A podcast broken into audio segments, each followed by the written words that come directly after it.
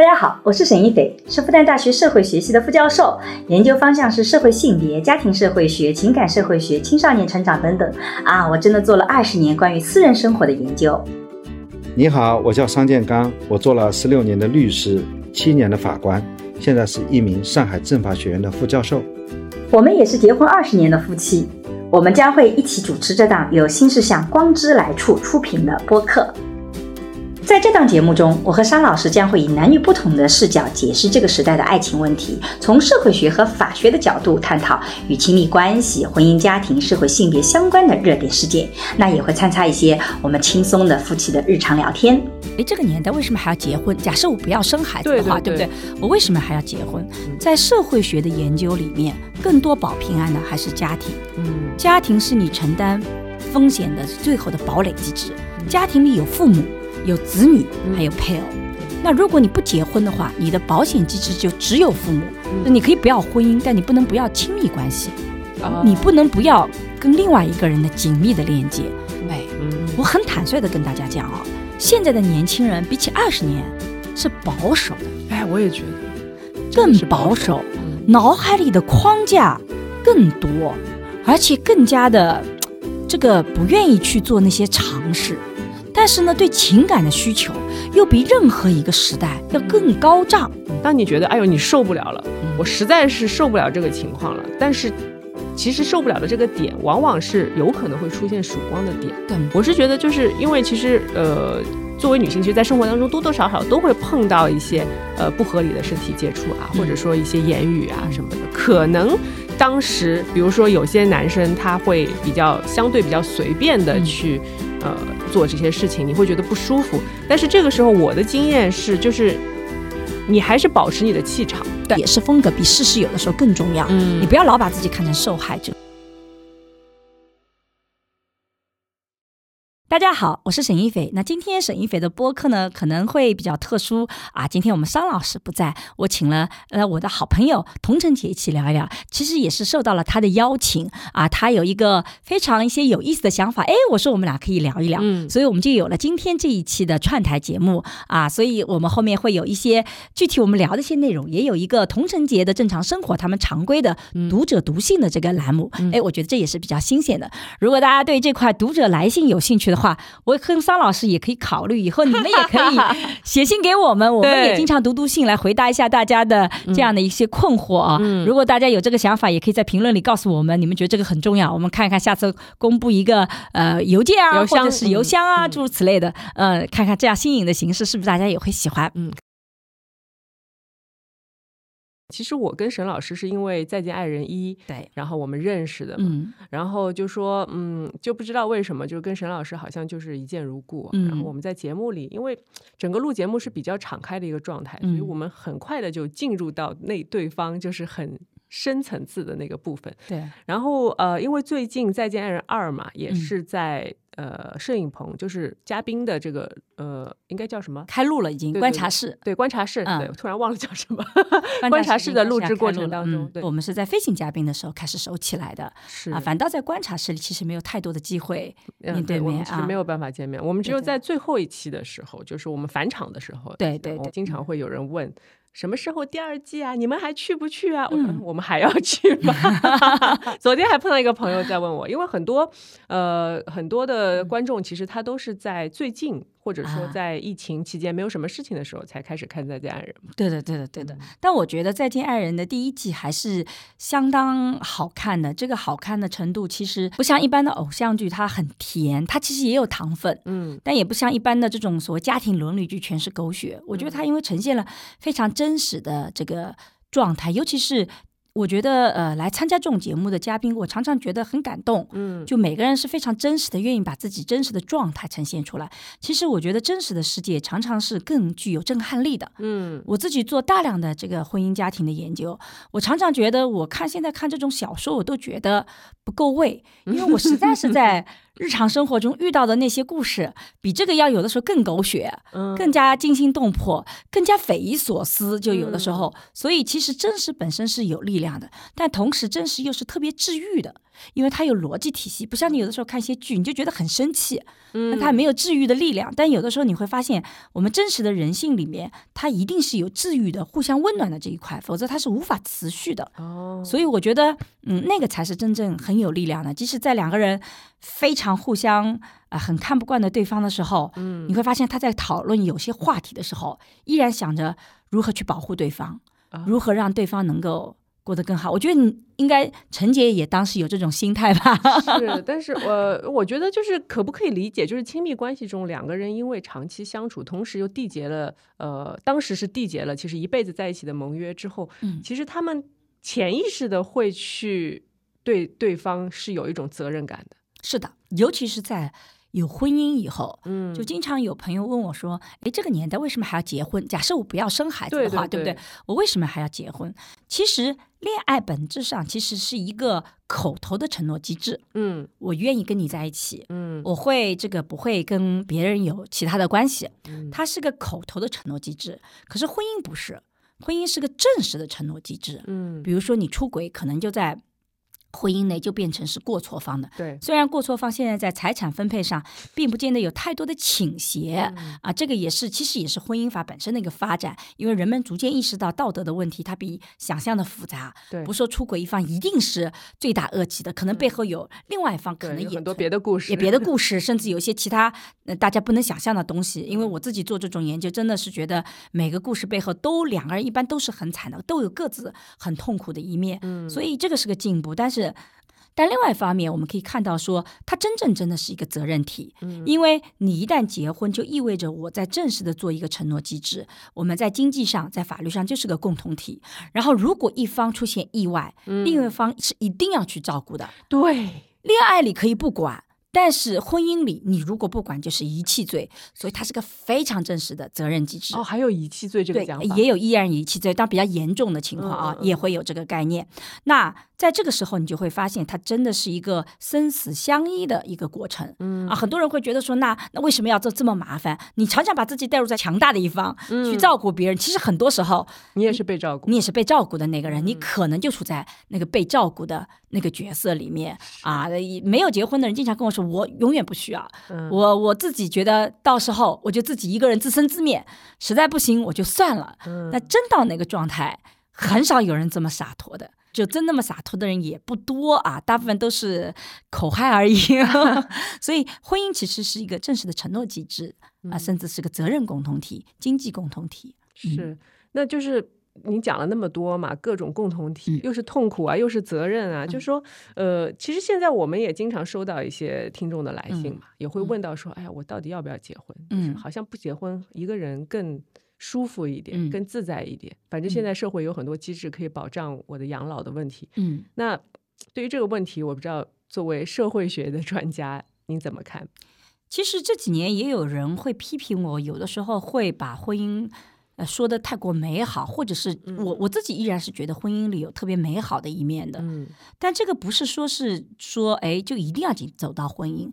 其实每个个体都是有自己可以选择权的。那很多人会觉得不婚不育是保平安啊，我也不用那么多东西。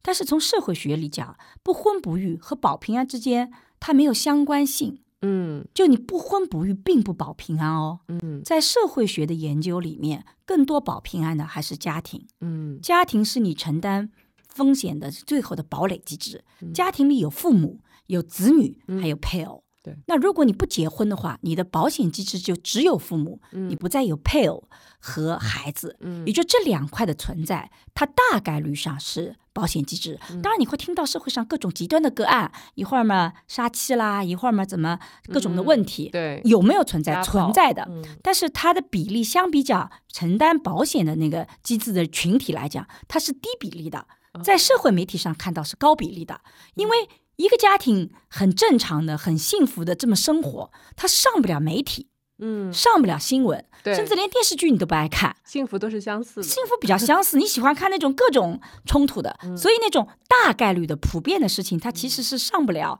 那个所谓的新闻或媒体的。嗯但从研究来讲，不婚不育跟保平安之间它没有相关性，只有有孩子、有家长，然后有配偶，常常是你在有风险机制的时候的一个堡垒机制。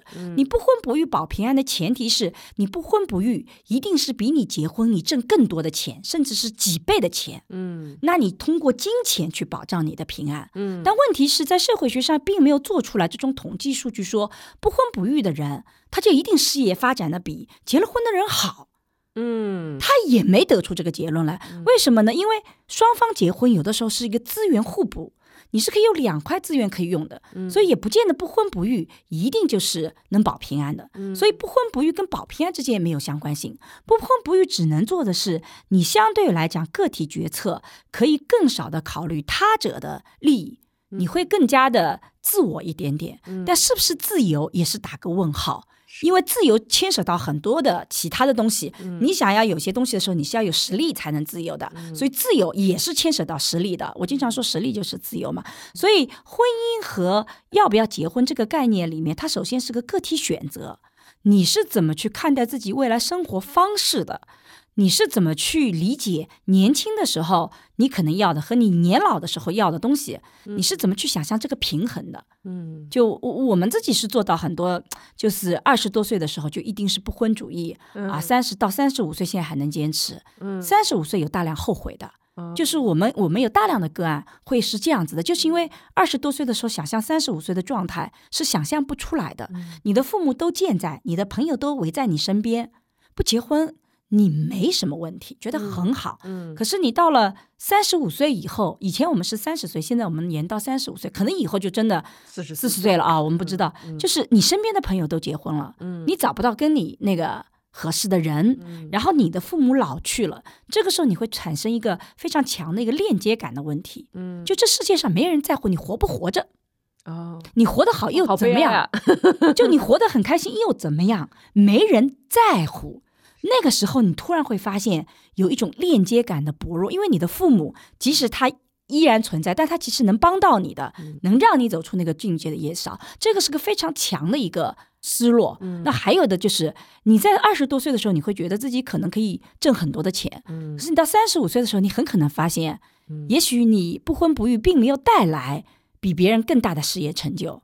那你这个付出，它又会产生很多的这种反向的反噬的力量。所以从社会学角度来讲，我们并不认为婚姻制度会长期的永远存在。嗯我们觉得不，将来的这个生活方式会非常多样。但是在可预见的未来里面，人类是需要那种非常紧密的一对一的相互依存关系的。嗯就是你可以不要婚姻，但你不能不要亲密关系。哦你不能不要跟另外一个人的紧密的链接，那个东西你可能舍不掉。嗯那么为什么我要紧密链接以后还要进到婚姻里呢？我们就讲到了，其实婚姻是给你一个确定性的保障。嗯就虽然它也没那么确定啊，不像以前那么确定了，但相比较恋爱，它更确定。就比如说我谈恋爱不告诉大发大家我谈恋爱，这其实 OK 是的 OK 的。嗯但你结婚一般会办婚礼的仪式，你隐婚会在道德上是有问题的，嗯而且我们都要戴个戒指，这其实都是一种公开的宣布，来减少由此可能发生的各种的。问题和麻烦，嗯所以这种承诺机制，它在比跟过去相比较，它力量是弱的。嗯但是从长期到目前来看，它依然是有其作用所在的。嗯，是，呃，我觉得长远来看的话，对于一段亲密关系，它本身它就是有一个起起伏伏、高高低低的这样的一个过程。嗯嗯，然后呢，我也想就是跟大家分享一下，其实我们最近就是也在。呃，我觉得我们两个都有进步吧。嗯跟沈老师也报个告啊，就是说在您的呃，特别是 K K 在您就是跟您的一个单独的聊对，天我们其实，在第一季的时候是有个嗯单独聊天，但是因为我的要求是不不播出，因为嗯。我觉得甚至不录音。对，就是因为我从私密性的角度来讲，我需要让嘉宾有一个意识上的改变，嗯，但是我觉得那个会挖到比较深的灵魂深处，是，而我觉得把这种东西呈现在公共层面上，嗯，它是不合适的。是，所以当时我跟节目组强烈要求说，我可以跟他们聊一聊，我可以去让他们理清自己到底遇到什么问题，但是不能放在公共平台上是很有用啊。对，但是那个会更有用，对，很有用比。你在节目里面 有的时候会更有用。对，因为 K K 之后，我们就是我们复复合之后也嗯有聊这个事儿嘛。因为我说，呃，他就问我，他说沈老师跟你聊了什么？我说沈老师说我都是对的呀。然后他说啊，你你们都说是我的问题，难道我真的很有问题吗？就是有的时候我觉得这个是。度很难把握，对，发现吗？就是说，你有的时候就是可能是大家会觉得，呃，你在这个方面做的不够，或者说没有对这段关系有更好的一个辅助或者提升的作用的时候，如果由我去直接跟他讲的话，他就会觉得说你就是在指责我，对你就是在。教条是我这个人平常就是如果一本正经讲话就很像老师，你知道吗？所以就是他会觉得你就是在教育我，你为什么要教育我？你也就比我大一两岁，你凭什么教育我？就会你知道男生的倔强，然后我就说，但是您作为一个非常专业的。老师，嗯，然后特别是我们在前一天的，就是玩那个牌的那个过程当中，对，令人心动的 CP 的情感沟通作用，哎，我们也做个广告，我们令人心动的 CP 的沟通作用 卖的特别好，但我们研发了很长时间，研发了两年时间，嗯，很有用，因为那个就是其实我的理解有点像占卜。其实让你看到你自己真实的情感世界是，就是我们就是我，因为我们那天又在沙漠，又有帐篷嘛，那种感觉就是您像一个玩水晶球的那种，你知道吗？就是魔女，然后就拿出一套棋棋，像飞行棋一样的大富翁，anyway，就是这种东西，然后就说突然把我们俩一些呃，可能我们知道，有可能我们不知道的东西给他去。占卜出来，呈现出来，对，呈现出来了。然后就说，其实呃，对我来说也是一种震撼。我相信对他来说，可能震撼更强一点。嗯，因为之前一直在怀疑很多我们之间的连接，包括我们之间的差别，其实是很大的嘛。嗯，但是您说，就是可能差异越大的伴侣，可能他们的呃，首先是互相的吸引力会更强，更强。然后慢慢的，如果能够走过那个阶段磨合的阶段了之后，反而可能比。相似的情侣要走得更远，两个人能够携手、能够成就的事情也会更多。嗯，因为一个发展，包括我们自己，比如说做工作时，你会发现你是需要不同的人的能力去组合的。嗯嗯，如果所有人都跟你一样，嗯嗯嗯，哦不，做领导的人让决策能力很强，执行能力不见那么强。嗯，你一定需要个执行能力强的。嗯执行能力强的那个人，往往就有大局观就没有那么的厉害。嗯，他可能就需要。啊，就做的非常细致，嗯，所以这个是最好的组合啊，所以这个差异是很互补的啊，所以就是我们在其中也突然就是意识到，其实差异反而哎是个好事儿，对呀，一开始就觉得差异让我们俩就是很痛苦，然后说的话互相听不明白，做的事情就是我觉得是一些。常识的事情他不能理解，然后他觉得是一些常识的事情，我又不能理解，对，所以就是后来就开始就耐下心来说，那我们就好好的磨合磨合，嗯，或者把有一些特别不舒服的事情就给它去掉，对，我们就不要去再去接触这方面的事情了，嗯，对，所以就呃变得越来越好，所以就是也借这个机会感谢一下沈老师啊，那那个那是我应该做的，嗯，然后我在这里也特别要跟网友说，我们网友特别喜欢劝分不劝和，因为就是。像您前面说的嘛，不婚不育保平安的这个概念，劝和有风险。比如说我劝你们和了，万一你们后面又有问题了，就变成你看你干嘛要劝和呢？还不如早点分，都是你对吧？但劝分没有这个问题，你分了以后就不会再去有和的可能性的好处了。但实际上，就算是我们和了几年，你会发现我们也是幸福了几年，或享受了几年，多了这个人陪伴几年。是，其实我们要有一个新的爱情脚本，就是说，其实现代人已经很难说一定白头偕老就是好。的爱情，嗯嗯嗯，人生里面会有不同的人陪伴你走一段时间，有的时候是走两年，有的时候走四年，有的时候走三年。比如说高中就陪伴三年，大学就是四年，对不对？啊，硕士就是两到三年，不同的硕士学位。但婚姻有的时候是陪伴你走十年，嗯，也可能二十年，嗯，也可能是六十年。其实都是有个时间节奏的，并不是说六十年就一定远远好于十年。嗯，我们在人生比较低谷的时候，如果有一个人愿意陪伴我们走过那个最低谷的十年，嗯，等到我们发达了以后，我们没办法走下去，但是那个十年依然是有价值的。所以很多人只看到了婚姻里面有矛盾的那一面，但实际上中国人是亲密的那一面或恩爱的那一面是不是人的。嗯。不展示出来，不展示出来，没办法展示。我们觉得秀恩爱死得快，对不对？这个我每一次发个朋友圈，嗯，我有的时候是发我跟我先生的吵架，他们都觉得我秀恩爱。我有的时候觉得，为什么这个吵架也是秀恩爱呢？因为他们觉得你吵架的时候，你们互相都看到了对方。啊，我说这也有恩爱的吗？但是实际上你会发现，我们真正的恩爱，很多时候无法在。这个所谓的公共媒体，甚至去展示的，因为他有的时候对你的支持不是那种说我就说几句话或给你一点钱，而是很多时候是无声的。你知道他在你身边，你可以很安心的去做另外一件事情。哦，对，这个就是其实我们我最近跟 K K 也会在这个事情上面有一点不同的看法。就比如说他说，呃，因为我们分开的时间会比较多嘛，因为各自工作的原因，然后好不容易见面了，然后呢，他就说，嗯。为什么你天天说想我想我想见我，我真的回来了，你就在旁边自己玩手机不理我呢？我说你知道吗？就是一个人玩手机和旁边有个人陪着你玩手机，不是两种完全不一样的感觉。我说就是因为你。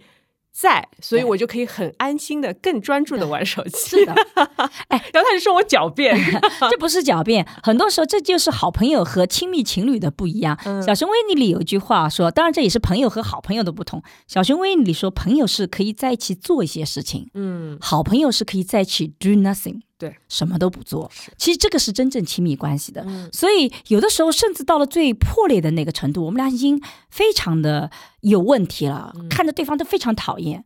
但是你有一天翻照片，你突然会忆起你们曾经在某一个旅程里面是如此的幸福和快乐。哦，天哪！你看，说的我要哭了。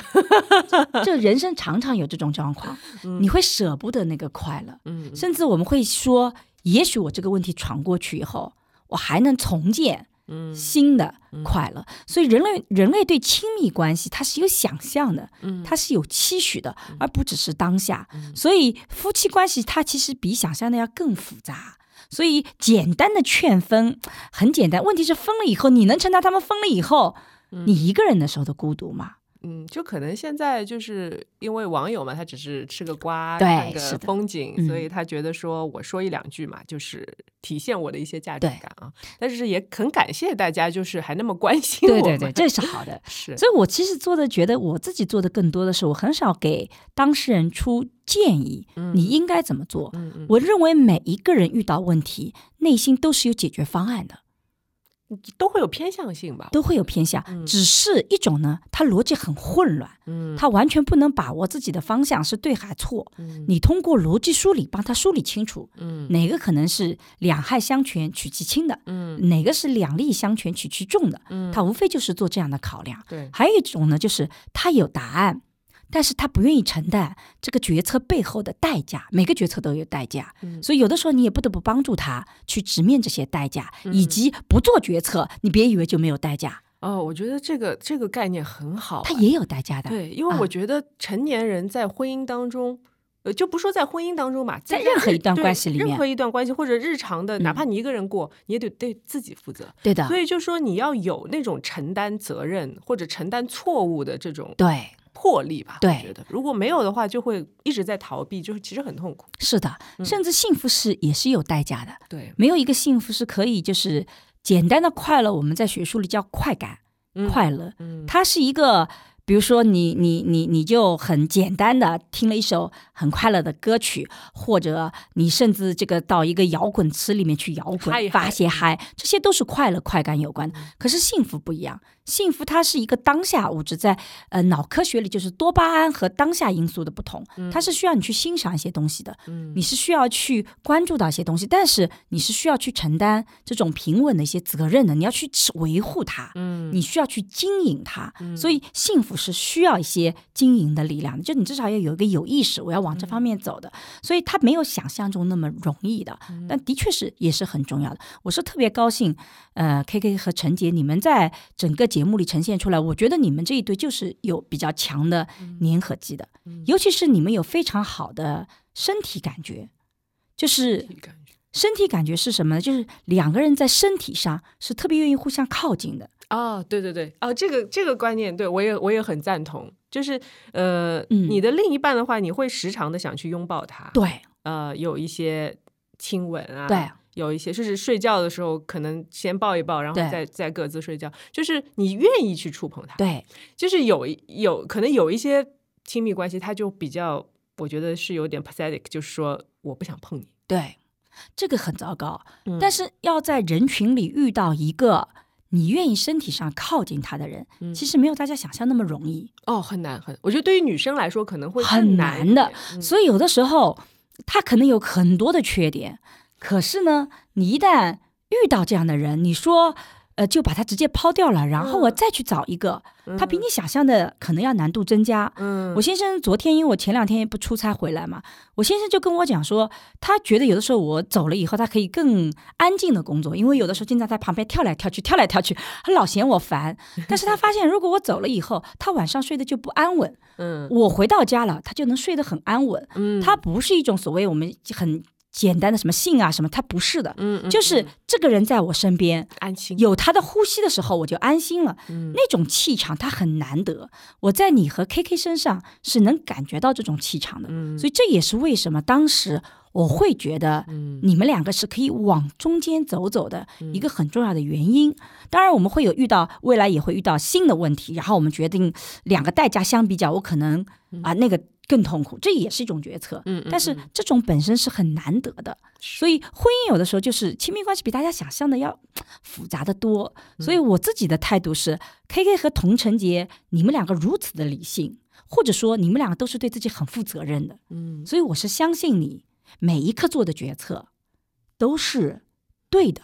或者是对你更合适的，所以我经常觉得我有。上次我还回复网友，他们也跟我讲说，为什么童晨杰人间清醒，却不愿抛开这个 K K？我就跟他讲，既然你相信他是人间清醒，嗯，你怎么就不能相信他做这个决策也是个清醒的决策呢？嗯，你为什么觉得他？东西理得很清楚，可是你却对他跟你想的不一样的决策，你觉得他就不清醒了呢？很可能是你还处在不清醒的状态 里，你没看明白亲密关系的核心。我我我当时记得有个网友我是这么回复他的，他私信给我，我就啊私信了我很久啊，我后来就回复了他一下，他后来说了，沈老师我幼稚了，幼稚幼稚，讲的简单了，讲的简单了，就特别搞笑。所以我觉得其实呃，你跟 K K 之间。其实 K K 没有十恶不赦，就是有很多人夸大了他的缺点，嗯，就他的很多的问题，首先伤害的是他自己，嗯。陈杰，你之所以那么生气，嗯，是因为你爱他，嗯，他这个伤害你才感同身受。你要真不爱他，他就这么爱干，你根本无所谓啊，对不对？对对对。所以你们的矛盾恰恰是爱的矛盾，嗯，而不是他自私自利，他想怎么怎么样，你你自私自利，你想怎么怎么样，嗯，所以那个完全不同。你们两个都非常考虑对方。啊，所以我觉得这个是感情非常重要的基础。谢谢沈。那沈老师刚才讲到提到了自己的另一半啊，那其实我可以理解为，其实您二位的。身体接触也是非常好的嘛？啊，对的，因为我以前受过一个心理学的一个影响，就每天要有四个拥抱，人会比较幸福。嗯，所以我在我们家经常安排 安这安安排，对，就是女儿每天得给我一个拥抱，儿子得给我一个拥抱，老公也得给我一个拥抱，剩下一个拥抱我在别人身上去解决。就比如说我爸妈啦，或者我的学生啦，啊，这个反正你也会有类似的这个拥抱，但其实不是说每天真的要四个，而是说你应该有定期的拥抱，尽量多的跟。跟别人有身体的接触，跟那个不是尽量多跟别人，而是尽量多跟你喜欢的、对方也喜欢你的人有身体拥抱，或者有这种接触啊，经常会拍拍肩膀啊，然后见面好久不见就有个拥抱，因为你知道对方喜欢你，你也喜欢对方。如果你不喜欢对方，对方或者你喜欢对方，对方不喜欢你，都是一种骚扰，都是一种打搅。所以我自己在交往很多朋友关系的时候，我首先会去判断这个人的身体的边界。有的人你是可以。跟他身体边界很近，他不会有反感的。有的人，你即使跟他关系再好。他也不愿意，他也不愿意的。那么这样的人，我就会哎，就就正常一点点啊那个的。但如果他跟我一样，身体没有啊，一见面我们就法式拥抱，就那个了。呃，就前两天好像不太行。对，前两天我跟植中又见面了，我们不是第二集嘛？植中就是个身体非常紧张的人，他很拘谨，他整个感觉是收。然后他们一定要安排我跟他一次拥抱，我很简单的，我就看到他又很拘谨了。就是植中，我跟他关系再好，我都觉得你如果用这种身体接触的方式，他会非常的紧张，你就不要去挑战人家嘛。但是很多的人。啊，他是没有问题的。像胡彦斌，彦斌就是一个身体，就我跟他啊，那个他他他很开放，他会觉得那个是个友好的表示。是相对来讲，他不会觉得啊，我一个年纪比较大的女性去拥抱他，会让他觉得有不舒服的。所以我会去判断。嗯，但是我觉得那种保持身体的那种接触性，对亲密关系是非常非常重要的。所以有的时候，而且我有很不好的习惯，比如说我睡觉，我一定要旁边摸到人。哦就如果我半夜醒来摸不到人，我立立马就醒了。但如果我摸到人，我可以很快的睡着。嗯嗯，所以你会有一些不好的习惯，所以我觉得身体性对我来讲很重要，很重要。我我很高兴的是，我先生愿意配合我这一点，嗯因为他原来是一个身体不那么喜欢碰触的，哦，就你碰他，他会很紧张，他不能理解为什么睡觉之前一定要拥抱一下，就床上抱一会儿，然后才能睡觉。嗯他认为这个完全没有效率，而且很累，不能有助于入睡，他不能理解。哦，然后我就跟他讲，你不用去理解为什么，嗯。你只要问你愿不愿意为我做这件事情。嗯。他后来没办法，所以他是一点点改变的，所以我会很感谢他愿意往这方面靠拢。他现在就好很多很多多。了，，嗯是。啊，所以二位就是我听说您的播客也是，其实很多的呃期数是你们两个人一起来聊的。大部分是我们两个人，因为这个播客早期设定的时候就是我们俩一起聊天，嗯然后有的时候会把朋友拉进来。啊，像这一次就是我的朋友，前面有几次都是他的朋友嗯来聊进来，所以相比较而言，我觉得还是主要我们两个人聊。嗯，嗯，那你觉得夫妻播客的话，就是你们俩做播客的，就是过程当中会不会产生一些分歧？比如说对主题啊、一些话题啊我们经常会吵架的，吵架，就很跟很多人在播客里吵架吗？也吵架，我们还直播了吵架。哦就我就是说那个不要剪，嗯因为我们是全家人的聊天。嗯然后我先生在一个观点上跟我们三个人都不一样，然后他就会突然就很生气。然后呢，我就说把这段保留下来。我又问他可不可以保留，他说好像也可以保留，反正我那一刻就是生气的。嗯嗯，那我觉得也没有问题。我们俩录了录也会有那个吵架，他跟我们日常聊天很像。嗯就我们日常聊着聊着，我们也会吵架。有一次我们聊家庭教育一个主题的时候，嗯一开场我就不知道为什么他都是反问句，都怼我。然后录到二十分钟的时候，我跟他讲说，好像今天咱们这么录的话，全气场不对都是吵吵架，我们停掉吧，下次再录。然后下次再录之前，我就放那个之前的录音球。嗯他说我那天就是对你不满，所以我好像坐下来这些就是想怼你的，就那种。哦他也会承认的，嗯然后也会有我看着他很不爽的，比如说他喜欢就放个电脑，然后我一谈到什么东西，他马上就去百度这些词汇，嗯我也就特别不能忍受这个点。哦然后有的时候他会拿出手机来百度或什么，然后我就跟他讲，那不行，你放在那里，我的情绪夸夸夸就上来了。所以我们也会去做很多调整哦啊、所以我们会去，但不多，大部分时候我们俩都是属于那种还比较和谐的，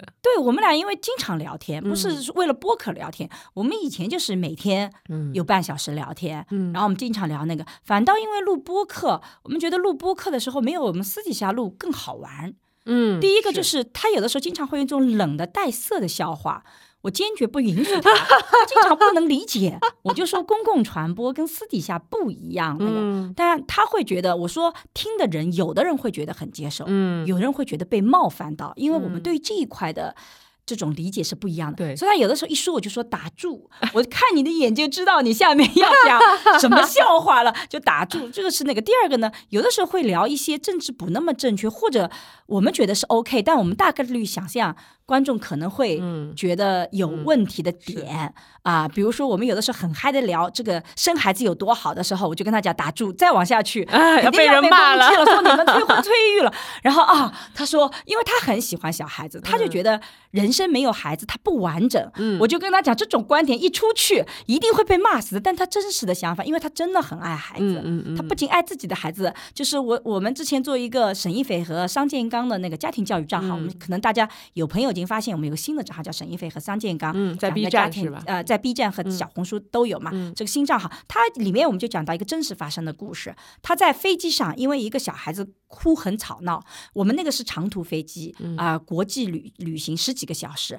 然后那个孩子必须要抱着站着才不哭。嗯然后因为那个是一个阿姨，就是把他从国外带回来，他不可能十几个小时都站着。我先生真的真的就是帮那个阿姨嗯抱那个孩子，哇站在那个空姐那个操作台那边，嗯嗯站四个小时。天哪那这样我可以睡一觉。嗯他当然主要也是为了我可以睡一觉，但他也的确是。就很很喜欢，而且孩子也喜欢他，所以他喜欢孩子。嗯但是他一说人生没有孩子，他觉得不完整，我就跟大家打住，这个是不可以讲。他经常不能理解，说这有什么不能讲的呢？嗯就很多会有这种点，就是我们网友会觉得，嗯，你又催婚催育啦什么的，嗯所以会有些谨记，相对来讲比平时聊会稍微收拢一点点。我可以理解，我可以理解，因为其实我跟 K K 有录过一次播客，嗯因为那时候疫情嘛，我没有办法回上海，然后也约不到别的嘉宾，嗯所以我说那你陪我录一期吧。嗯然后呢，他就开始就是。因为可能我们俩的节拍吧，平常聊天还行，嗯到了正式录的时候呢，一个是他开始会有点紧张，嗯因为那个手机一放嘛，就开始啊，就是你说的话全部要录进去了，录进去了，就这种感觉。然后他比较不能放松。另外一点呢，他就开始聊一讲一些我平常觉得很幼稚的他说的玩笑，你知道吗？然后 这个男生都有这个问题。觉得好幽默，自己好幽默，然后我就经常觉得打住这个公共场合，对，我就觉得很无聊。然后我就说，这个是播客，这个不是就是线下有别的观众，你需要现在去把他们逗乐，对吧？对对对不需要这个东西。就别人可能就是想进来听一些内容，或者我们俩之间的一些相对比较干货的东西。你说一些很无聊的笑话，说了十分钟，我觉得你简直在拖慢我的进度，你知道吗？然后就后来就说，我再也不跟你录了。他说我再也不跟你录了。对，所以我觉得你们这个还挺好的。我们这个播客一开始的时候，纯粹就是觉得，反正我们俩每天都聊天嘛，那就靠放个手机就就把它嗯公开出来，好像觉得也没什么大不了。但是很有意思的是，很多人听我们的播客，他有一个另外的感受是觉得，哇，原来夫妻之间可以这么聊。嗯因为我跟我先生属于大量观点都完全不一致的。就我们不是那种一致性很高的，我们很多都不一样。我很怕人家就觉得 我们就以前有综艺节目说，我跟桑老师是不是一起去参加那种综艺节目？嗯，我说如果我跟桑老师在综艺节目里，很多人会觉得他不够爱我，我觉得一定会有这种攻击的，因为他对我的爱不是表现在那种什么给你端茶倒水啊，嗯给你那个，他吃饭的时候不会去考虑到你的。嗯他对我最大的意义是在在于我遇到任何一个问题。我觉得他都能帮我解决，嗯就那种安定感嗯非常重要。我们家遇到的任何事情，我都能给他的，包括我们家亲戚的遇到的各种事情，他都会一手帮我摊平。我觉得那个很重要的，但他在很多综艺里面可能就呈现不出来。所以所谓的好的夫妻，就像我们回到刚刚那个话题，嗯就你看到他很多吵架，但你没有看到后面很多的相互支持的那些时候，因为那些时候他是偶然性的，他既没有办法在综艺里呈现。我相信 K K 也一定有那种你很低落的时候，嗯。他能让你笑的场景，啊，对，这这个是他的本事。对不对？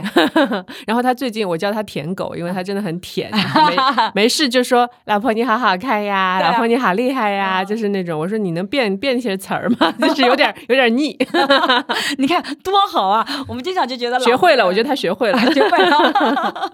对嗯，然后沈老师，我也想就是跟您探讨一下啊，嗯因为嗯，就是我们俩目前亲密关系都还比较顺利嘛，嗯然后确实有一些年轻的呃，特别是女孩子，嗯我觉得她对于进入亲密关系，首先他会有一些恐惧，嗯然后另外一点就是不知道如何下手这个事儿，嗯还有就是比如说女生啊，尤其是就是比如说判断一个男生喜欢你，嗯或者是不是想跟你好好的在一起发展一段关系的时候，就是性也会占据一个比较大的一个篇幅嘛。嗯。所以这方面你能不能聊一聊？其实我在二零二零年做了一门社会学的爱情思维课以后，嗯就很多的朋友非常喜欢我们这门课。我们这门课解决很多人的问题，每天都收到，直到今天我们这门课还很火，一直有人买，然后一直有人跟我们沟通，然后有人觉得失恋的时候，这门课帮助了他走出那个失恋困境。嗯也有人一直告诉我们，因为上了这个课以后脱单了，因为我们其实在打他的逻辑，你为什么觉得要那个？也有人会说，进入不了那个啊，进入的关系，也有人会觉得中间他有遇到问题的时候，因为这门课他现在走的比较顺，但是我们在中间也遇到很多问题，发现是我们社会学的爱情思维可解决不了的，就是底层的身体的问题。嗯其实很多的人，他之所以不能进到亲密关系里面，他有个非常重要的就是身体，他不能接受另外一个人。嗯他不是说去遇到一个跟我身体合的人，而是他自己的身体跟所有的人都断绝了。他在身体上会呈现一种“你不要靠近我”的概念。嗯某种意义上说是没有性魅力，但某种意义上是说，其实是他自己也没有做好准备。嗯有的人会跟别人都处成哥们儿，再往下走，他的那个身体不行了，他立马就不行。所以我们在二零二一年又做了一门沈一斐的性教育课，嗯这是给成人的。性教育，我们希望大家能够去言说性，不是说你要在公共场合言说性啊，这个现在很难，连我都做不到。但我们希望你在亲密关系里，你能够去坦诚的面对自己的很多问题，嗯。然后去坦诚我的身体是不是真的存在我自己没有想到的一些东西，因为身体的东西它不是你在意识层面的，嗯，所以我们专了专门做了一门沈一菲的性教育课。这门课程我们做的胆战心惊，因为它实在是这个尺度太难把握了。是但我们很高兴的是，这门课出来一年了，几乎是零差评。嗯就没有那个，这个真的我们觉得自己特别不容易，因为之前那个那背后的那个问题，一个是身体的问题，第二个是很多人在性方面有个愿意和不愿意，嗯。但有的时候我们的表达愿意和不愿意，常常背后有更多的影响因素。嗯比如说，有人说我愿意跟你发生性关系，我把自己给了你，嗯。但这个观念一出去，性就变得非常的沉重。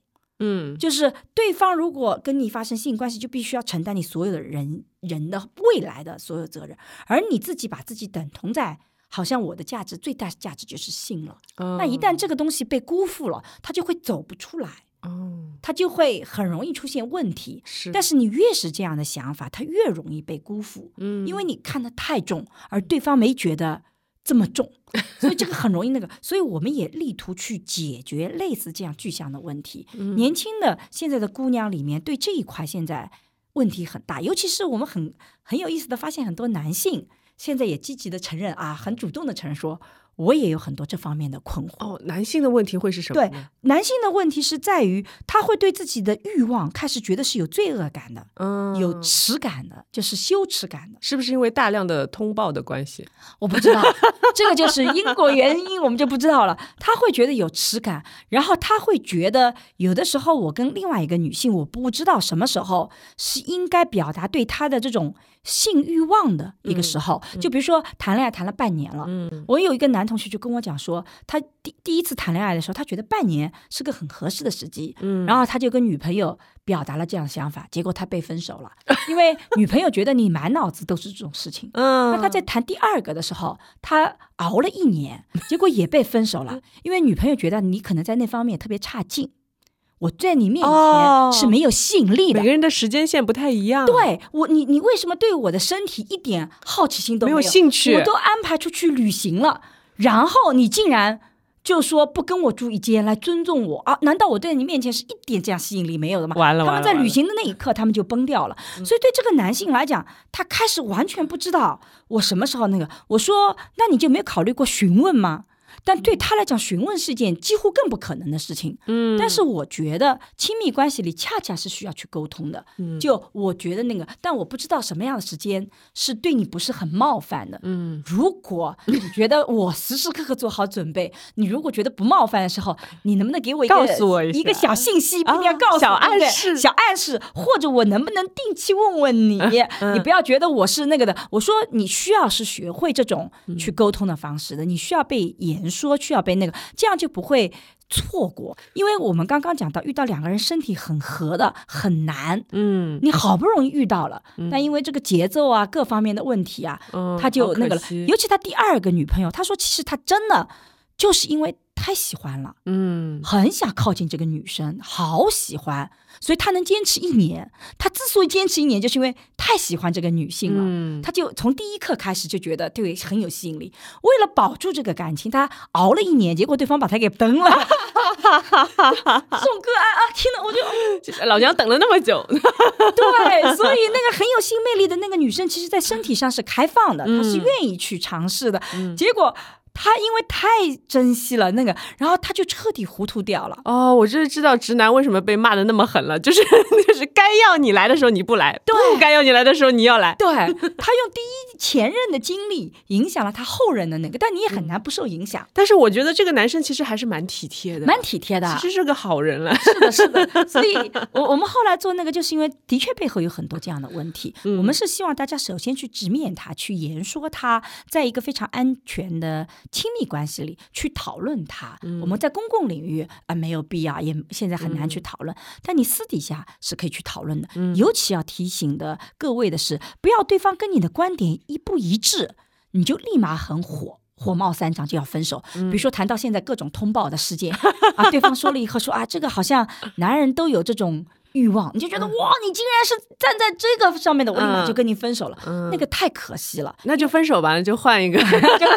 但因为你真的遇到一个觉得啊，就应该身体隔绝的很很严重的，你很可能在长期的婚姻关系就会觉得，自己的欲望也是得不到满足的，你又会抱怨，所以不如我们啊，原来你是这么想的，嗯啊，为什么这么想？你就多点好奇心嘛，不要那么多的价值判断，这是我们社会学爱情思维课里反复讲的。刚刚这个陈姐讲到，为什么差异很重要？其实接受差异的一个最基本的一个方法是不要对差异进行价值判断。嗯，不要去评价他。你一旦价值判断了这个事情，你就接受不了了，对吧？他本来是说你吃饭的时候他就不给你夹菜，那这就是他习惯。但你一旦把它变成说你不爱我，所以你根本就关注不到。你妈来的时候你就给他夹菜了那。你可以跟他讲啊，我喜欢别人给我夹菜，。然后对吧这个男生就觉得，因为我妈是个弱者的，嗯那你不是要平等吗？嗯那我就觉得平等的人是不需要帮他夹菜的。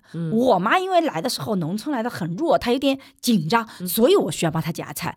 那这个男生的逻辑也是通的，但你一旦把它变上说你更爱你妈而不爱我，这问题就解决不了。所以我们在社会学的爱情思维课反复强调的就是对差异真正的一个解决方式，不是说去灭掉差异，灭不掉，改变的是你对他的价值判断，甚至最好不要有价值判断。对在性方面尤其如此。哦就是在私人的两个人底下，我们在公共场合会有一个性道德、性伦理。我们对很多通报事件认为这个的确是有有违社会的伦理和道德的。但你在私底下两个人私底下聊天的时候，嗯如果他没有损害到第三方的利益，他只是这么想，就不要那么快的价值判断，嗯否则就很容易。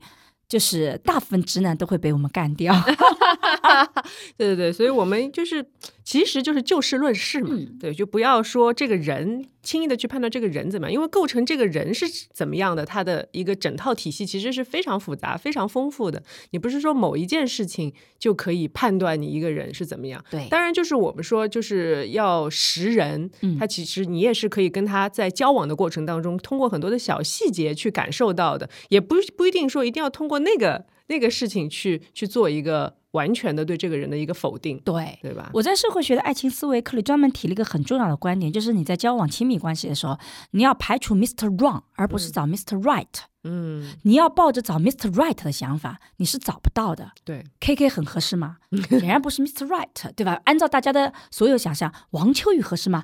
显然也 更不是了，对不对？我妈很喜欢王啊，秋你妈也雨，那个，对吧？那张赫算不算呢？你会发现，如果你是 Mr. Right，要他既要长得很帅，又要很体贴，又要有经济的挣钱能力，又要很理性，还要很忠诚还要很忠诚，还要能够跟你共情。你知道，跟你共情和要他理性是完全两个不同的要求，很难在同一个人身上存在。他是个精神分裂的一个是的之间，你是找不到 Mr. Right，但你要清楚的知道哪些人是我的 Mr. Wrong，我坚决不能碰。嗯，那这样你就能保护自己。我们也给大家一些具象的怎么去排除 Mr. Wrong 的方法哦，在课程里。但实际上，我想讲的就是，你对自己要什么东西和不要什么东西，你要越清楚清晰，你其实就更加那个。陈姐有一点做的特别好的，就是因为你对自己要什么和不要什么，你是比较清楚的，所以你被称之为人间清醒 啊。我觉得这一点是特别好的，嗯，是。那沈老师的这这门课叫什么？啊，叫社会学的爱情思维课，嗯，社会学的爱情思维课。刚才讲到那个性方面的那个叫沈一斐的性教育课沈一啊斐的性教育，啊也是在哪里可以？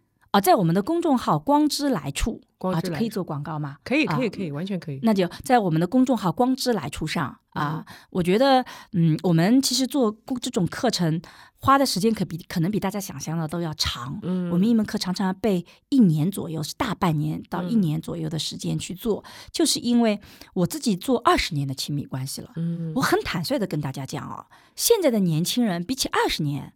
是保守的，哎，我也觉得真更保守守，嗯脑海里的框架更多，而且更加的这个不愿意去做那些尝试。但是呢，对情感的需求又比任何一个时代要更高涨。很多时候，你若干年以后，你会回头看曾经年轻的时候那些烦恼的东西，都是你想象中的那个，跟真实世界它不太一样。是，而文学影视剧，它其实并不是真实的人生，嗯它是真实人生的翻版，但它会有一个要么拔高，嗯要么把它给偶像化，就不同的类型的剧嘛，节奏感也不一样。节奏感也不一样，所以我们觉得，嗯。呃，不要上文学和影视作品的当啊！大家要回到真实的世界里，对真实的人嗯要有相爱的，而不是爱那些很抽象的、完美的那个形象。这就是为什么去做这些课程，也包括二零二零年为什么要走到公共媒体的一个很大的一个这种努力的这个驱动力吧。嗯嗯，好的。那在这里呢，也给大家安利一下沈一菲的新教育课，我就觉得应该是还挺有用的，然后可以给大家开发一条一条比较新的思路吧。我觉啊，得对的啊对，，就有的时候你就是思维比较僵化呀，陷在某一种观念或者传统道德里面的时候，试着打开自己的思路吧。嗯然后我觉得会让自己觉得更宽阔，同时也可以找到真正的那条逻辑线。好的，那我们读信的话，呃，第一封信我来读吧。嗯嗯，这位匿名的来信人啊。佟掌柜您好，因为工作的困扰呢，也想来投稿了。今年是毕业的第六年，这六年我换了三个城市。七月中旬被公司裁员，有 N 加一赔偿，还不至于那么焦虑。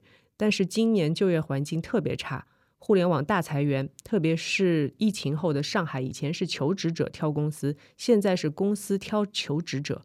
一个岗位呢，差不多有四百多份简历，而且招聘软件上现在的薪资也比疫情前低了很多很多。前阵子我还想找找兼职做着，没想到兼职很多都是已读不回。我老家离上海不远，也在考虑要不要回家，但是回去呢，肯定会被要求去相亲、被催婚。其实我心里不太想结婚，也不想生孩子，一个人独处惯了，如果不回老家，我不知道现在这个环境能多久找到工作。很多人失业好几个月，甚至半年以上的都有。还有一个顾虑的点是，怕下一份工作也稳定，待不了多久又被裁员。如果改行的话呢，也不清楚要做什么。我的性格不适合做销售，暂时就写到这里吧。到健身房先努力减肥了。嗯嗯，去健身房还是一个对健身房还是一个不错的，对就是呃，其实我们之前也聊到了关于说呃结婚生孩子的一些嗯。问题啊，嗯、当然就是我觉得年轻人以事业为重也没有错，嗯。嗯，但是其实这个问题我们之前也碰到过，有一些来信者，嗯。呃，他们的困扰就说我是留在大城市还是回到老家，嗯，嗯，不知道您这方面有什么看法？其实我不是做专门的职场研究的，但是我嗯。看他前面一段讲到职业发展的时候，我就嗯。觉得，嗯，我其实其实挺挺能够感受到这几年的不容易。我二十多年来了，我觉得啊，每一次你看以前，人们本能的归因都是以前比现在好。嗯，那如果这样来推断的话，今年可能就是你未来几年最好最好的时候，因为竞争永远越来越激烈。对，但即使是在我那个时候毕业，我们那个时候其实是真的是有时时代红利的。嗯。但是即使在有时代红利的情况下，我记得我身边也有很多人抱怨说，以前是安排工作的、啊，分配工作的，现在要我们自己找，真的还不如前几年怎么怎么样，今年是怎么怎么困难、嗯嗯。啊，今年竟然要我们自己找，就是每一年好像都有这样的抱怨。对，那基本上可就可以预计，今年也许是未来 竞争最不激烈的那一年了。嗯所以我自己觉得还是要咬紧牙关去度过这个关口，嗯就是想想看怎么去解决。那第二个，刚刚陈姐讲到的，其实我是觉得事业和爱情其实两者不对立。嗯所以呢，你是不是意味着回到老家？我不知道回老家和在一个地方留在工作，嗯他又你要理清楚，就那个逻辑是什么。对，我觉得他有点把就是回老家就是要结婚这件事划等号了嘛。对你，你回老家是不是也可以有事业发展？嗯呃，或者说回老家你就回到了这个父母身边，就会有人催。那是不是你在大城市，你所面对的问题跟你催的这个问题，两者都很讨厌？嗯你，需要做一个判断。对，你是怎么做的？嗯因为你依然是想要找一份好的工作的，你依然希望是自己经济独立的。你在上海不能经济独立，难道你回到老家就能能享受经济独立的可能性吗？它可能也是困难的。是除非你说我去考公，我确定能考上啊，我重新人生就变成了从一个追求那种嗯竞争的起起伏伏的，变成一个稳定生活。那你真的喜欢这种稳定生活吗？这都是问号。对，其实我觉得以我自己的亲身经嗯历啊，就是今年确实因为特别是上海疫情的关系，然后最近全国有点严重嘛，嗯像成都啊、深圳都是不能做活动的一个状态。其实就是因为呃疫情的原因，其实对我们的工作也有非常大的影响对。我们也影响很大。对，大家嗯都有很大的影响嘛。然后包括呃很多的活动的取消呀，然后包括一些其实现在去演戏啊，其实片酬差不多就是只有以前的三分之一。对对，所以你就是其实所有人都在面临一个很现实的问题，呃，当然就是我觉得，嗯，你所谓的说我是不是要回老家，可能是一种就是一种有的时候就是一个抱怨。就说对我要不逃吧，我就嗯跑吧。虽然有句话说什么逃避可耻，但是有用啊。对有用，啊但是你，我觉得这个话的就是最最终的一个点是在于说你到底要逃多久？关键是你要逃什么，你得想明白了。对，你逃的是什么？你逃的是那种竞争感，那是不是就意味着你其实不喜欢竞争感？嗯，但你如果到了老家，你觉得生活很稳定，你一点都没有意思。嗯其实你发现你喜欢的就是竞争感，你逃掉那个东西，很可能就是嗯你最终自己其实很想要的，只是你承受不住你想追求东西带给你的压力了。嗯但那东西西是你想要的，这个就很麻烦，你得想明白自己到底逃什么。是，的我们很多年前做过一个关于幸福的城市比较研究，然后我们就发现说，其实，在不同城市里生活的人，恰恰聚集了最多的对于这个方式认为是幸福的群体。嗯比如说，在四五线城市，我们有几个纬度，嗯就会发现稳定被他认为是幸福的。这些人更容易聚焦在四线城市，而在一线城市，更多的认为竞争，我有成就感，是我容易幸福的。嗯所以，其实选择一个城市，不是说选择是不是一份高薪的工作，它其实是意味着你选择了一个你想获得幸福的生活方式。嗯你不要矛盾那个东西，嗯就你选择喜欢的是竞争所带给你的成就感，结果你选了四线的城市，你会非常的不适应。但如果你觉得稳定对你来讲非常重要，是你幸福感的基础，嗯那你又选了城大城市、一线城市啊，各种要竞争，嗯。你得打破头脑，你才能够往上走的，那这个就不合适你。嗯。所以我自己是觉得没有城市的好坏，嗯。你就回家也好，到大城市生活，它没有好坏，嗯。只有你的底层逻辑跟这个城市的底层逻辑是不是吻合。嗯。我个人就觉得，我就特别适合城市，嗯。就是特别适合上海这样的城市。我们老家也是属于那种经济条件都很好的，我每次回到家里就会觉得待一个礼拜我会很舒服，嗯，但时间待长了我就会问，那整天吃吃喝喝，我干嘛呢我？干嘛呢？我会开始觉得像没头苍蝇一样，我嗯不知道那个。然后我妈就说去走走亲戚啊，好久没见。但是走了以后又觉得这种寒暄，嗯它它意义在哪里？我不断会去追问这个东西，所以我就清楚的知道，我我是要生活在一个大城市里，我是追求我的意义感呢，我不见追求那个竞争，嗯但我追求我的成就感、价值感。这个东西我在我的老家，他没办法给我获得，但他能给我休养的这个时间。嗯，所以如果我觉得很累了，老家嗯啊，这个这个非常的安静，对吧？所以你要知道你的幸福的底层的逻辑体系跟那个城市要不要匹配。嗯如果不匹配，那你就要选择改变。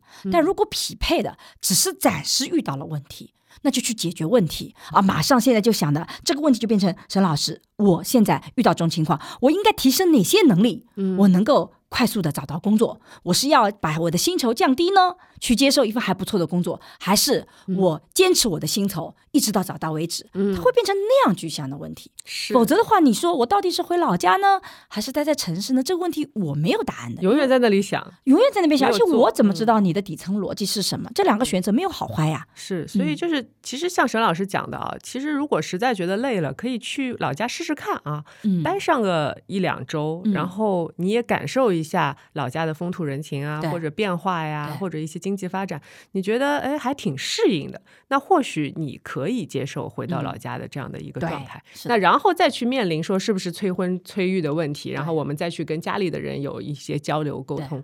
那如果说呃你觉得待了一两周之后，就像沈老师一样，浑身像蚂蚁在爬，嗯，那不如就回来吧，就继续给自己打点鸡血，然后就去面对那些问题。嗯其实就是我们人生都每个阶段都会有很多问题需要你去决定的对的啊。然后就说呃，但是我觉得以这位来信者的作风啊，什么写着写着信就去健身房去了还是，比较积极的，对的所以我是建议他就是对自己更有点信心。对然后有的时候呢，就是我我一直跟 K 哥说，因为他有段时间也是长期接不到戏，没有工作啊。其实做演员是嗯尤其更加做完再见爱人一啊，对，就是 更加，就是甚至于有有一些平台都会因为说，哎，你的风评不好，我们就不用你了这种情况。对对对对就是我就跟他讲，黎明前的黑暗，当你觉得哎呦你受不了了，嗯我实在是受不了这个情况了，但是。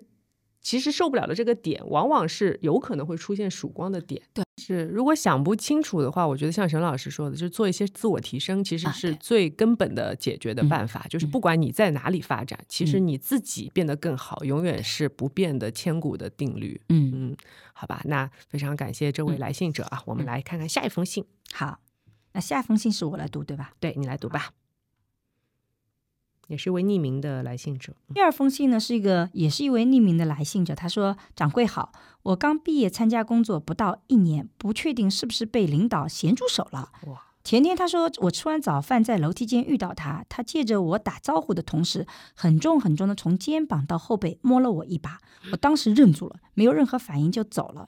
他不是我直属领导。”我平时也没什么接触机会，只是我和他的工作部门日常需要对接。我在国企工作，基本不太忙，所以他每天都会来我们的办公室和大家唠嗑几次。啊，别的姐姐也都正常的和他聊天捧他的场。在这件事情发生之前，他对我没有什么异常的举动，他偶尔也会对别的姐姐嘴上占占便宜啊，甚至有一次他说今天裙子真好看，好想摸一把之类的。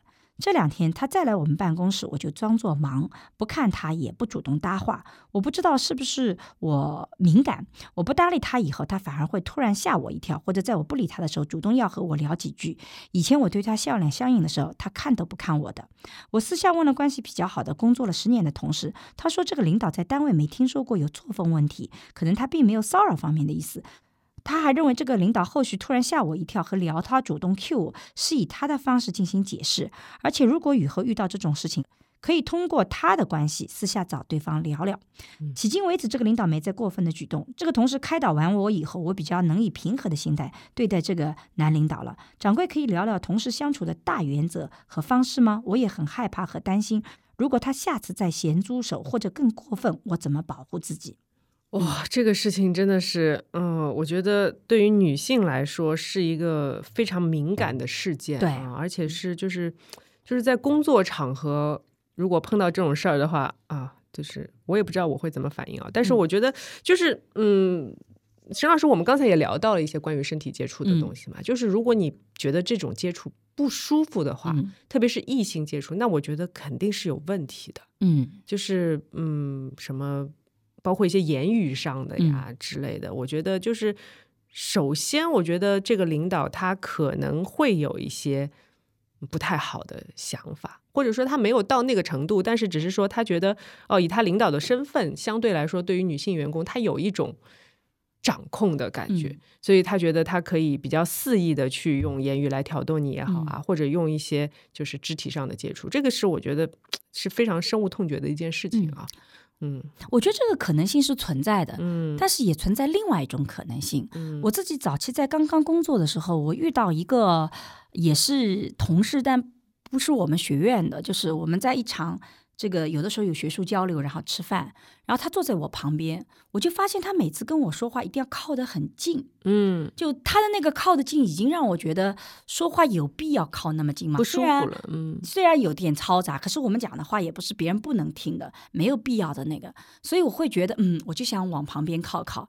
但是我后来发现，他跟男的讲话也是这个的，嗯就等于说他是一个本能的习惯动作，跟你讲话的时候身体就很容易啪啦他就往你身边靠了来讲话，甚至嗯，我后来发现他有的时候还会有一些从后面来跟你讲话的东西，但他是不是有恶意？嗯他是不是真的有骚扰的意图？我觉得那一定是打个问号，不能一棍子把他打死。嗯那我觉得这个人碰到了一个很好的同事，那个同事其实在告诉他说，从一般来推断，他不见得有这样的一个想法，嗯只是他的身体的距离，他对身体的判断跟你是不一样的。嗯尤其是我们碰到五六十岁的男性，很多五六十岁的男性，他会觉得拍拍你的肩膀，拍拍你的背，甚至拍拍你的后脑勺，都会觉得这是一种我向你表达友好的方式。嗯但是在二三十岁的人里面，我们在身体边界上其实比以前的人是要大的。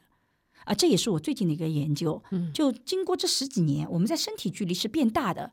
我小时候，我们更能接受身体跟身体的接触啊，甚至男的，我觉得都是在一起啊，这个勾肩搭背在路上走。现在我们男的在一起勾肩搭背，我们就觉得他们俩有问题。嗯所以这个十几年，由于时代的发展，这个用穆里斯说的就是现代发展就是身体紧肌的一个历程。嗯很多现代毛病也是身体紧肌带过来的。我们身体紧肌变得很强，所以很可能背后不一定是骚扰的问题。他骚扰有没有可能有有这种可能性？但有另外一种可能，就是他其实是身体的尺度跟你想象的不一样。嗯他这些动作是友好的表现，嗯但是你理解成骚扰了。那么它有一个负面作用，就是本来这个人其实像这种表示是对你友好，他可能成为你事业发展的一个资源体系，但因为你非常警觉，你觉得他是个性骚扰，这个资源体系就在你的体系里被划掉了。嗯。那如果我们每一次都很敏感，很可能我们划掉的资源体系就会越来越多。这也是我们在做性别研究的时候发现，女性在整个工作领域，她不会去积极的用那些资源体系。嗯当有人对你表达好感，你就开始担心他是不是爱上我了，我就主动切割了。那这样子的话，你怎么能够再往上走呢？你在发展的时候，一定是要遇到赏识你的人的。但是这个赏识的人，你要求他每时每刻都说话很到位，不能有那个，你可以有这个要求，但问题是你遇到的有些领导。可能他真的这个理念上跟你是不一样的，所以我觉得他他的同事做得很好，给他解释了。我自己甚至在处理有一些性骚扰的个案的时候，我都发现，所谓的有的时候的性骚扰，就是在身体边界上认识是不同的。我自己也有性骚扰的经历，其实，在有过经历以后，我会像惊弓之鸟一样的，每一个人。同样这个年纪的五六十岁的男性，他手一搭我肩膀，我整个鸡皮疙瘩都起来了。嗯我那时候其实挺感谢我先生的，我先生就跟我讲说，不是每一个男人都是性犯罪的嫌疑犯。如果你把每一个男人都看成是性犯罪的嫌疑犯，你这社会上你还怎么发展呀？嗯因为社会总体资源还是掌控在男性手上，我们女性要去抢那个资源，而不是我就一恶心我就逃了。所以他说你必须去学会去说，如果他不是故意的，即使你鸡皮疙瘩全起来了，你也得学会跟他正常的对话。嗯哎，我觉得那个强迫我的那个做事，我就会觉得你不理解我。他说我知道你是这样的，可是从长远发展，你要走出这个心理困境，你不能永远是受害者。受害者在社会上他没有发展的那个力量感的，嗯你应该是那个，你是一个主体性的，所以我觉得那点对我很重要。我其实也很想分享给这个朋友，如果你一遇到这种事情，你立马就是受害者了，你自己逃了，嗯那实际上很可能关上的门就多了。那如果你发现他没有恶意的，那就过了。即使我身体上有些不舒服，那我下次就注意不要跟他有特别近的距离，不要跟他单独在一起，也就 OK 了。嗯，嗯是不是可以理解为，就是女性在这种事件当中可以变被动为主动，是的，然后可以首先是树立一些自己的比较正常的观念，嗯另外一个的话，呃，就是您会不会建议，就是嗯，当然我觉得主动沟通。说这个事儿，别人也会觉得很奇怪啊。但是你可以有，就是摆一个自己的态度，我个人觉得在这个事件上几乎不需要。几乎不需要吗？因为你首先判断他有没有恶意，然后他的同事也说了，其实他没有过去这个风评。性骚扰有一个特点，他一定是有过多次的，嗯绝对不会只有一次。如果这个人只有一次，常常就是不小心的。嗯所以他如果有过多次，那可以那个；如果他对别人也都别人都很恶心，那可以想象他其实每一个行为都是带着这种猥琐的目标的。但如果有的人就觉得无所谓，那显然就是你觉得这个行为有问题，有人觉得这个行为没有问题。当然你会说那些人是因为自己就想讨好领导，他自己就是想怎么怎么样。我觉得那是另外一种污名化，嗯不是说我女性身体距离比较近，就是我就是一个淫荡的女性，这么想就把另外一波女性给污名化了。只是我们身体的状况不一样，所以像这种情况下，其实就是我的身体可能比一般的人敏感。那这样子的话，我可能在某些公共场合说不好意思，我有的时候我那一阵子就做了一个，首先做了一个切动，就告诉大家是不好意思，我最近有些身体这个叫焦虑症，就是碰我。我会有些不舒服的感觉，不是因为你哦，不是因为我不喜欢你，是我自己的问题，我就承认，然后我跟大家说，你不要来这个阶段碰我。等到我过了这个阶段，我就觉得我没有问题，我可以主动来那个了。你是可以做这种公共的。一个言说，但不要针对他啊！就吃饭的时候，别人你一个好朋友碰你，你就不要碰我。我最近这个身体有问题，你用拒绝你好朋友的方式，嗯去告诉身边的人说，我身体的距离非常的远，你不要来向我靠近。嗯啊，那那也是一种解决问题。你发现是你的问题嘛？嗯但如果是对方真的有这个问题，那你下面就是第一个距离远一点点，嗯第二个你可能有过多次发生以后，你可以可以向人力部门啊正常的去阐述，甚至就嗯把这个关系拉开来。但我觉得在这个个案里面还不存在。还不存在，嗯甚至处理的可能是自己的问题，而不是去处理对方了，就那个。嗯，那就是说可以再观察一下，因为他也讲到说之后，其实这个领导对他还是比较有距离感的，的然后也没有再发生这样的事情，嗯那我们就可以以观后效。对，但是我刚才讲的所谓的就是女性的树立的态度，也嗯就是说，就是呃，比如说我可以比较。还是保持一个很正常的态度来跟你讲话，同时就是发挥一下自己的气场。嗯我是觉得，就是因为其实呃，作为女性，其实，在生活当中多多少少都会碰到一些、呃不合理的身体接触啊，或者嗯说一些言语啊什么的。可能当时，比如说有些男生他会比较相对比较随便的嗯去、呃做这些事情，你会觉得不舒服。但是这个时候，我的经验是，就是你还是保持你的气场。对。你要保持你的气场，然后你很正常的去跟他做对话，你嗯不是说我就哎我害怕要死，我什么也不敢了，我就是就是突然变成一个弱小的小山羊，然后你不要把自己想象成这受害者了，你对还是可以有反击的嘛。对，就是啊。你的、你的态度很重要，就是你一定要义正言辞的跟他说一些非常理性的话，嗯。然后包括谈工作就谈工作，然后谈事情就谈事情，嗯。然后这个时候他也会感受到你的态度嘛。对，那这个时候，大部分男生可能会觉得说，哦，我好像似乎刚才是不应该这样子，就他会有一种感觉。嗯对然后日后他再跟你相处的话，就相对来说，他会用一种比较平等的态度嗯来对待你。是因为其实，在职场上的话，就像您刚才说的，可能男性资源他掌握的比较多一点，所以对女性来说，可能特别是作为男领导的话，他觉得哦，可能所有的女员工相对来说都是我的某种资源，就是我可以。就是一想到说，我可以去从某种程度上去掌控一些他们的、呃一些自由也好，什么也好，就是可能有的时候他也不是有那种心，而是说我需要彰显我的权利，嗯。我的 power，嗯。是这样的情况。但是如果就是女性在碰到这种事情上，她能够立足于自己的位置，对同时我又在工作上很正常的表现我的能力的时嗯。候，我相信领导会感受到这位女员工她是一个独立的存在，嗯而不是说依附在我的权利下的这对个位置。我自己是觉得，有的时候面对权力跟我们平级或比我们下的人，我们会更容易做到嗯义正言辞。在职场里比较大的问题是我们遇到领导，这个是那个，所以我自己。我一直在倡导，每一个企业、每个单位都应该建立一个反性骚扰的机制。嗯，因为反倒是存在反性骚扰的机制，我相信像这位读者，他的那个恐惧感反倒会小。嗯因为如果万一发生，我有人来帮我解决，是所以呢，我就再等等看你到底想怎么样。哎，有如果有，我就可以把你告了。其实有那个机制，它既保护女性，嗯也保护男性的，否则男性很多。呃，不小心的行为就立马就变成啊，你可能有性骚扰。为什么？因为一旦发生，没有人保护我，我女性不得不打起十二分的戒备心理去预防这个事情。一竿子打死再说。所以我是能理解这个读者为什么他会有这样的戒备心理，是因为一旦发生，我女性能被保护的几率太小了，嗯所以必须从源头上我就要去切断可能性。所以如果存在反性骚扰机制，反倒就是说他碰了我，我看看看到底怎么一回事儿。如果有问题，我可以到一个机构去登记啊，然后我可以继续观察，我有证据，有问题有人会来保护你，你反倒会更理直气壮。而对男性来讲，那他的尺度说，哦，原来这个是不合适的啊，那我知道下面改一改，嗯或者即使有，我也能讲得清楚问题，不会说我女的就一直防着男的，把每个男人都看成是可是色狼的存在、嗯啊，男的也会不舒服的。我就跟你很友好的拍一下，嗯你就把我看成色狼了，性骚扰在男人眼前，那性骚扰者这就是色狼嘛，嗯那我也不是啊，你有必要把我想的那么坏吗？男人也会很受伤，所以其实这个反性骚扰的机制的存在，它对男女两性。都是有好处的，而现在之所以我们大家都变得那么的敏感，其实恰恰是因为这块保护机制没有了，所以导致我们双方都变得嗯比较的有些这个过分的这种矫枉过正的这种行为出现了，所以我是能理解他的。但是从个体角度讲，我会建议他呃放轻松一点。但从社会制度来讲，反倒是我觉得这个不是个性骚扰的个案，嗯但是性骚扰机制的存在。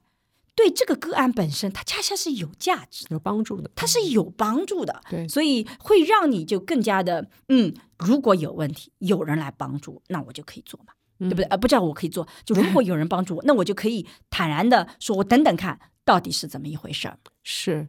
所以其实就有一个相对公平公正的这样的法规，或者说是公司的一些规则在的话，那我们双方其实对它都会有一个界限，有一个底线在这里。嗯那就是大家在一个底线里面做事，就不太会发生就是所谓的误会嘛。对的对吧？然后还有就是，我觉得对于女生来说，她可能会比较担心的是，就是女生经常会因为会被受到一些嗯不舒服的身体接触，然后责怪自己，嗯他就会觉得，哎呀，是我是不是我太招摇了？是不是我之前太讨好他了？嗯是不是我穿了个裙子嗯，才会遭受到这样的对待？嗯那在这方面，你觉得沈老师应该怎么样去调整自己的心态？其实呢，第一个呢，就是你遭到什么样的对待呢，跟你的穿着之间哦，我们有的现在呢就走的有点就是比较极端，嗯，好像我们一定要证明你的穿着跟你所遭遇到的对待一点关系都没有。嗯。我自己是学两零零二年就开始学系统的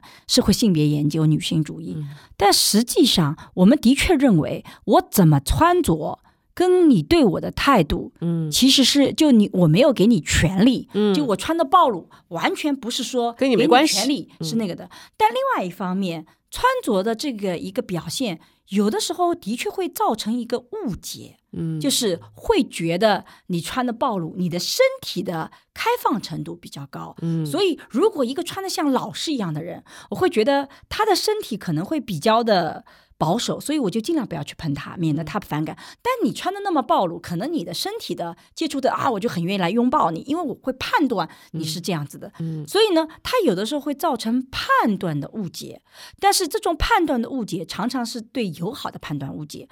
唯一出现问题的就是，当一个人他穿着很暴露，但他本身身体的边界非常强。这种冲突很强的时候，就很容易出现，就对方是友好的一个，就是无意识的，但你也会觉得那个是骚扰。所以其实我是觉得，我一定要再次强调一下，我穿成什么样，并不意味着给你任何的权利。嗯来做啊、任何的事情都没有这个权利。嗯但是我同时也要从个体角度跟大家讲说，有的时候你的穿着会使得我们判断相关的非这种骚扰行为的时候，可能会也会产生误解。嗯这种误解也是客观存在的。我们这几年我已做了很多视频来讲反性骚扰，讲我穿成什么样跟你那个的。所以今天我想从另外一个角度也讲一讲，相对平衡一点。其实那个误解也存在，但我并不是说你身体距离小你就一定要。这个把自己就穿得很薄起来，起来不是的，而是说，如果你穿着很暴露，但你又不希望别人来碰你的时候，你其实是需要发出主动的信息，嗯。告诉对方，我其实那个，比如说别人想拥抱你说，等等，我不喜欢拥抱，我不太喜欢身体接触。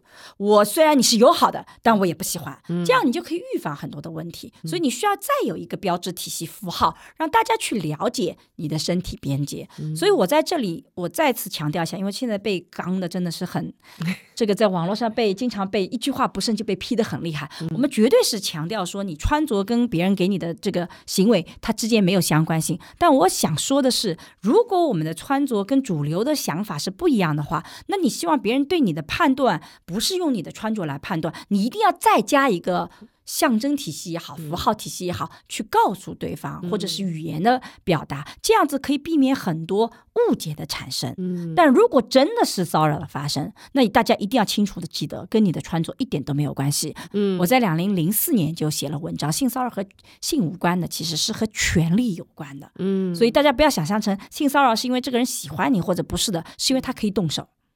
仅仅是因为他可以动手，所以跟你的穿着一定是没有关系的。但是误解的性骚扰，就 是本来其实没有性骚扰，只是说那个他常常倒是跟穿着有那么一点关系，因为我误判了，我自己我自己有的时候也会有这种判断。我刚刚呃在之前的播客里我们也讲到嘛，说我其实是碰到一个人，我去判断这个人的身体边界，以便决定我能够跟他到什么样的边界。那如果他给我的是完全错误的，是会造成交流上的、交往上的一些的困难。那你也可以去做一些其他符号的那个解释。啊，在非性骚扰的状况下啊，是，所以这个要结合很多的信息来去判断，然后同时就是自己保持警觉性的同时，也端正自己的态度。对。然后就说，呃，像沈老师说的，你可以先深刻的了解一下自己，就是自己的身体边界到底是什么，嗯。然后呢。就是能够尽量的让周围的人可以运用各种各样的方法，就像刚才说的，就是跟好朋友之间的一场虚拟的对话呀，或者说是自己的直接的一个语言的沟通啊，都是可以让对方去呃，就是避我们说避免一些不必要的误会嗯和麻烦啊。对然后在职场上呢，也可以就是呃，相对就是站在一个比较公正公开的。呃，位置上面，嗯然后获得呃你本应该获得的一些资源。对，而且就身体的这个感觉是很有意思的。我们做那个身体研究的时候，发现大腿和小腿，假设你的一个伤口是在小腿上，嗯然后有一个人，不管异性男、异性同性，他过来帮你检查一下，大部分人都不会觉得冒犯。嗯但这个伤口只要处在膝盖上方，即使它不是很靠近大腿根部，只是在膝盖的上方，属于大腿了。嗯你会发现有人帮你 check，你立马就不舒服了，怪怪的就怪怪的了。嗯其实是一样的行为，只是我们的感受变了。所以其实我们是需要去了解自己的身体边界的。嗯同样的，我也特别希望每一个人跟别人交往的时候，也可以去观察一下。嗯他人的身体边界在哪里？嗯虽然你说我的身体边界很大，我可以都拥抱，但如果对方不接受，嗯你还得要守住对方的边界，因为交往是个双向的。嗯其实是以我们找最大公约数嘛，就在身体接触上，我能接收到这个一百分，你能接收到二十，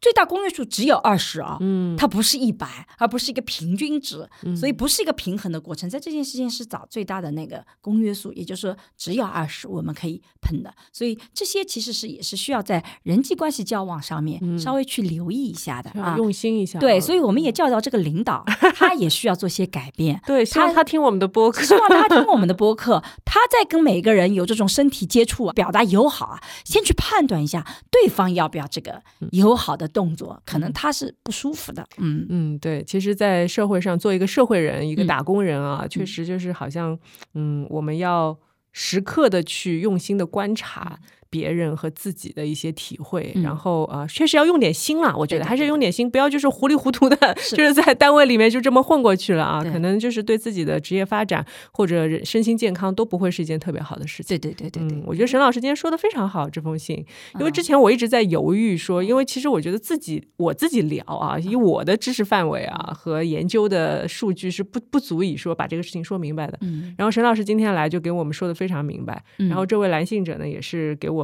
之前给我私信了两次，嗯因为之前不小心把他的信弄丢了，嗯，所以我们再把它找回来，觉得这个社会话题也是非常值得大家聊一聊。对的。我在这里再要插一句啊、嗯有一个非常重要的一个点，它比较极端，也比较少发生，嗯但是它一旦发生，有的时候伤害挺大的。嗯就是我以前遇到过一个个案，他曾经在小的时候有一次跟他的一个年长的亲戚在一起，嗯那个年长的亲戚撩了他的裙子，嗯所以呢，他这个事情变成他一个心理创伤。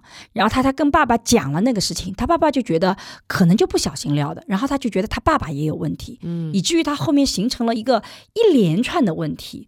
可是我们现在再来复原当时的环境，到底是不小心撩的还是有意撩的，其实你都没办法复原。嗯但一个核心的问题是，就算我被别人撩了一下裙子，我不舒服了，嗯你为什么要允许这个事件影响你后面那么大的人生？当时我就跟他讲，嗯那个人的一个错误的举动，让你如此大的影响你呢？嗯就算被人家撩了一下裙子，又怎么样呢？嗯，就这个人是个垃圾人，从此以后我就知道他是个垃圾人。就不要责怪自己。你为什么要变成说我就好像他不说我有问题，而是他变成说我有创伤，然后我爸爸又没有站在我这一面，然后我跟他讲所以我的创伤更大。然后我觉得我跟我爸爸的关系那个，经过二十年，他还在回忆那个阶段。我就说了，你爸爸在跟你过去的二十多年里面啊，这个他有没有别的好的支持你的？嗯他有啊，嗯那你为什么要拿这个记忆去替代了所有好的好的一面？你反复跟我讲你有创伤，你今天恋爱谈不成是因为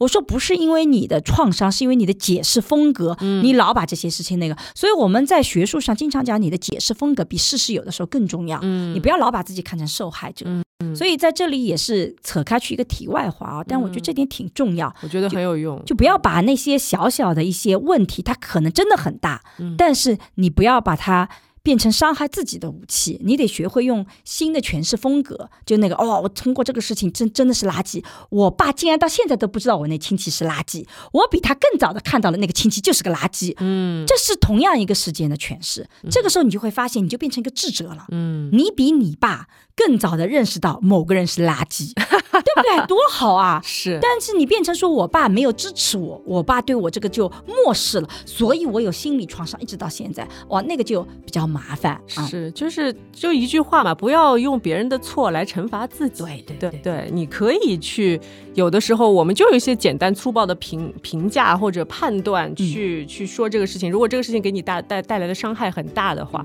那我们就给他下一个定义，对然后让自己可以走出来的定义。对对对因为这个人其实也不是跟你没有关系，对的对吧？嗯所以我们对主要是为了我们自己好。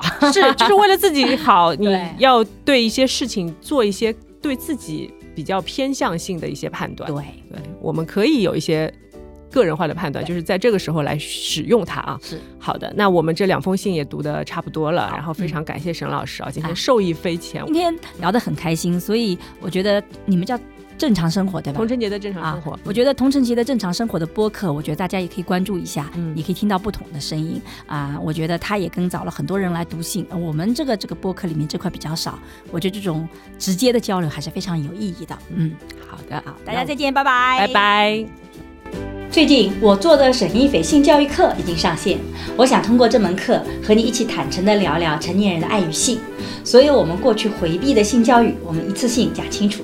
希望每个成年人都能享受性愉悦，更享受爱情。为了回馈一直关注和支持我的粉丝，如果你感兴趣，欢迎你搜索公众号“光之来处”去看一看。我和孟尝合作了一档付费播客，在二零二一聊性别，希望能帮助你打开对性别的想象力，做更自由的人。如果你感兴趣，可以在我的播客主页或者搜索公众号“光之来处”加入学习。我和新世相也合作了一门社会学爱情思维课，希望能帮你提供对爱情的结构性观察。如果你想要更系统的去看待亲密关系，也可以在公众号“光之来处”加入学习。好啦，今天的播客就到这里，谢谢你的收听，我们下期再见。